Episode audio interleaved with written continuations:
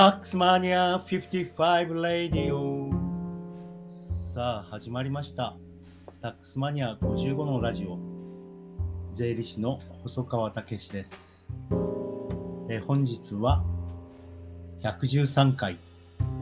空手ダンスの諸君かな、えー、ちょっと変わったお話をしてみたいと思います。で30数年前もっと前になります。え極真空手の大山正達先生、これをモデルにしたですね、空手バカ一代という漫画が大流行したことがありました。え私の友人 A 君はその空手バカ一代が大好きで、え暗記するほど読んでいたんですね。え内容的には伝統空手に疑問を持った大山正達が実践空手を提唱して極真空手の礎を作っていくと、えこういった話です、え伝統空手に疑問を持ち型を中心にする空手家に次々と喧嘩を売り撃破していったと、えまさに伝説上の人物なんですが A 君は別に空手をやってるわけでもなく、でもその話が繰り気に入って、それを繰り返し繰り返し暗記するまで読んでいたんですね。そして、A 君はアルバイトでお金が貯まると、えー、私と私の共通の友人 B 君を呼び出して、えー、渋谷の飲み屋で、えー、いろいろとそれをしゃべるというようなことをそうですね、月に1回か2回繰り返しておりました。でその渋谷で事件は起きました。A 君とタックスマニア、そしてもう一人 B 君ともう一人誰かいたような気もするんですが、3、4人で飲んでいました。そしたら隣の席がめちゃくちゃ騒がしいんですね。え大学生の空手部の飲み会のようで、え大いに空手の話で盛り上がってるんです。ですけどちょっとその喧騒といいますか、大騒ぎがうるさすぎて、A 君はずっとその騒がしさに顔をしかめておりました。そして、突然立ち上がってですね、えー、止める暇もありません。つかつかとそのグループの前に歩み寄ったのであります。そして突然言い放ったのですね。空手ダンスの諸君かな当然のことながら大喧嘩に発展。全く関係のない B 君や、え止めに入ったタックスマニア55、私もですね、結構殴られました。今考えると、魔族気があった A 君。本当に？ボコボコに殴られてもヘラヘラと笑ってなおも叫んでいるんです。ダンスはダンス、真の空手にあらず。空手ダンスの諸君、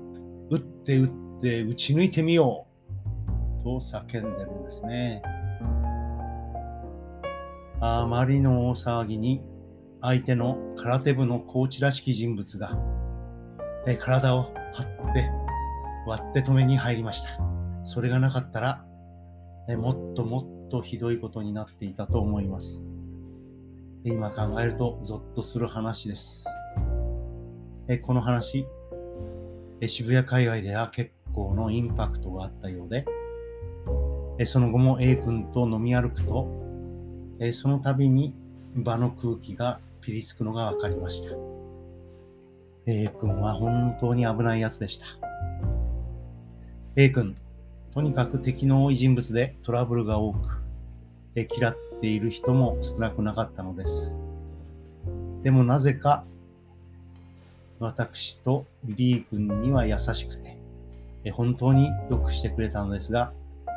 え突然連絡が途絶えました。A 君どうしていますかね？生きていればまだ50代、60代。でも制御にはついていないと思いますね。そして、えー、本日は私の超恥ずかしい大失敗エピソードも語ろうと思います。A 君、私のこの話が好きで好きで、私を気に入ってくれた節があり、泥酔するといつもこの話をしてくれとせがんできました。内容はとんでもないものです。これは雄弁に、ー、武勇伝としては語ってはいけません。いじめをしていた過去を雄弁に語った音楽家のようになってしまうからです。そうでなくても喋、えー、るのをためらう話です。えー、皆様は留置場に入ったことがありますか、えー、大部分の方はないと思います。私は一晩止められたことがあります。えでも19歳でしたので、え前科はつきませんでした。え話すと長くなるので省略しますが、え友人と飲みに行って、えその友人が酔っ払って川で、真冬の川ですよね。え真冬の運河で泳ぎ始めて、えそれまでは、えご愛嬌だったんですが、その頃流行っていたつなぎの服を着たようなグレン隊がですね、ヤクザまではいかない地元のこのヤーサンまがいの人たちがその友達に石を投げ始めたんですね。いや、これはまずいということで、え当然え、その人たちの前に立ち上がるんで、立ち、その前に止めようとするんですが、やめるわけがありません。えー、仕方がないので、その連中を、え一人ずつ、え全部川の中に、運河の中に投げ込んでしまいました。でも私もかなり酔っ払っています。えー、投げ込んでも投げ込んでも次から次へ、えー、仲間が現れます、酔っ払っていて気がつかなかったのですが、そして酔っ払っている途中はつなぎの服を着た戦闘服を着た仲間が応援に来たと思ったのですがそれはそうではありませんでした。制服を着た警察官だったんですね。でもまあその頃の私の腕力というのも相当なもので、えー、かかってきた警官のほとんどをですね、えー、川の中に投げ込んでしまいました。えー、まだ19歳でしたので、えー、前科はつきませんでしたけれども、えー、一晩、え留置所に止められることになってしまいました。えそしてその翌朝ですね、えその担当の刑事さんなんですかね、え食事を出してくれて、え食事をいただきながら少し話をしました。えその食事というのがですね、薄い、なんでしょう、味噌と塩が入ったスープと、あと麦のご飯なんですよね。その麦飯っていうのは臭いんですよ。えー、その時初めて知りました。臭い飯ってこの麦飯のことを言ってるのかと。なるほどということで、それでもお腹は結構空いていて、